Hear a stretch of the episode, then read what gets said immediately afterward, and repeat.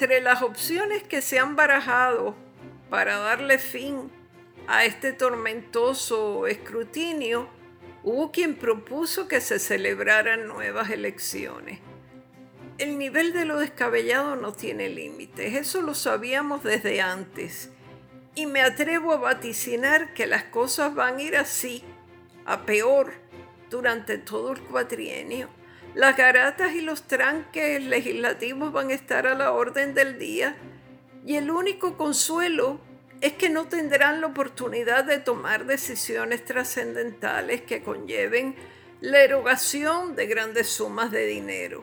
La Asamblea Legislativa entrará en un cuatrienio gris de todos contra todos y de mucha polémica banal. Si de ella dependiera aprobar proyectos importantes de miles de millones para cometer obras que provean servicios básicos a la población, estaríamos fritos. Pasaría lo mismo que está pasando ahora, una guerra de bandos sin principios ni fin. Imagínense nada más plantear que se hagan nuevos comicios. Habría que ir donde la Junta de Control Fiscal a pedir 30 millones o más. ¿Y quién iría? ¿La gobernadora saliente o el gobernador entrante? el presidente de la Comisión Estatal de Elecciones ya no irá a la cárcel, creo. Así que podría ir él, pararse delante de, los miembros de la Junta y en perfecto inglés comunicarles que esto no funcionó, que es mejor hacer otras elecciones, pero que necesitamos dinero para las papeletas. Los maletines no, porque se pueden usar los mismos, están como nuevo. La gran inverosimilitud de este impasse en el escrutinio es que la gente nunca acabó de entender qué era lo que pedían uno y qué era lo que no querían dar los otros. Yo lo entendí a medias, la verdad, y estoy siendo condescendiente conmigo misma.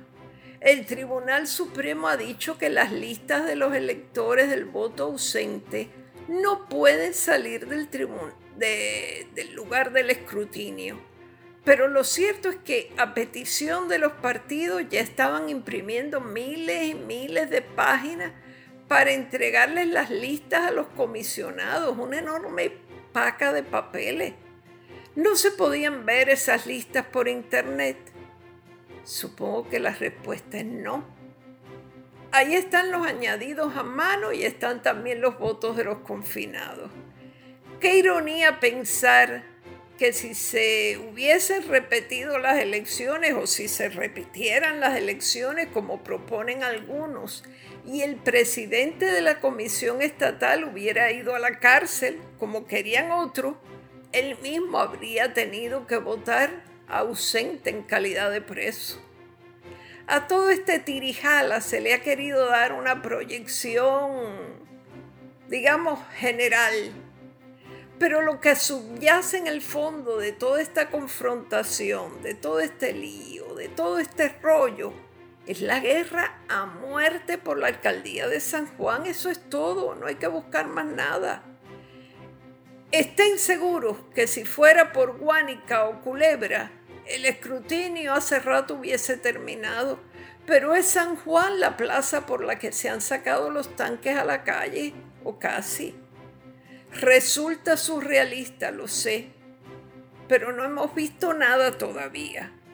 Dejen que en la legislatura se tenga que debatir el plan de ajuste de la deuda, según enmendado, que en estos momentos la Junta de Control Fiscal empieza a negociar con los acreedores.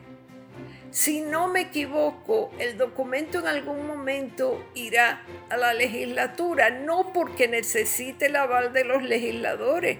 Ellos no pueden ni cambiar una coma a lo que se negocia, al acuerdo final. Si se los envían es para que estén enterados de la manera en que quedarán estructurados los ingresos en contraste con lo que se apartará para el pago de la deuda como quien dice, puro trámite. Anticipo que aún ese trámite se va a convertir en un infierno de acusaciones, diatribas, gritos y amenazas de ir a la calle. Todo se resuelve con eso, ir a la calle. Es como, como una estética de la pelea del cafetín. Vamos a la calle.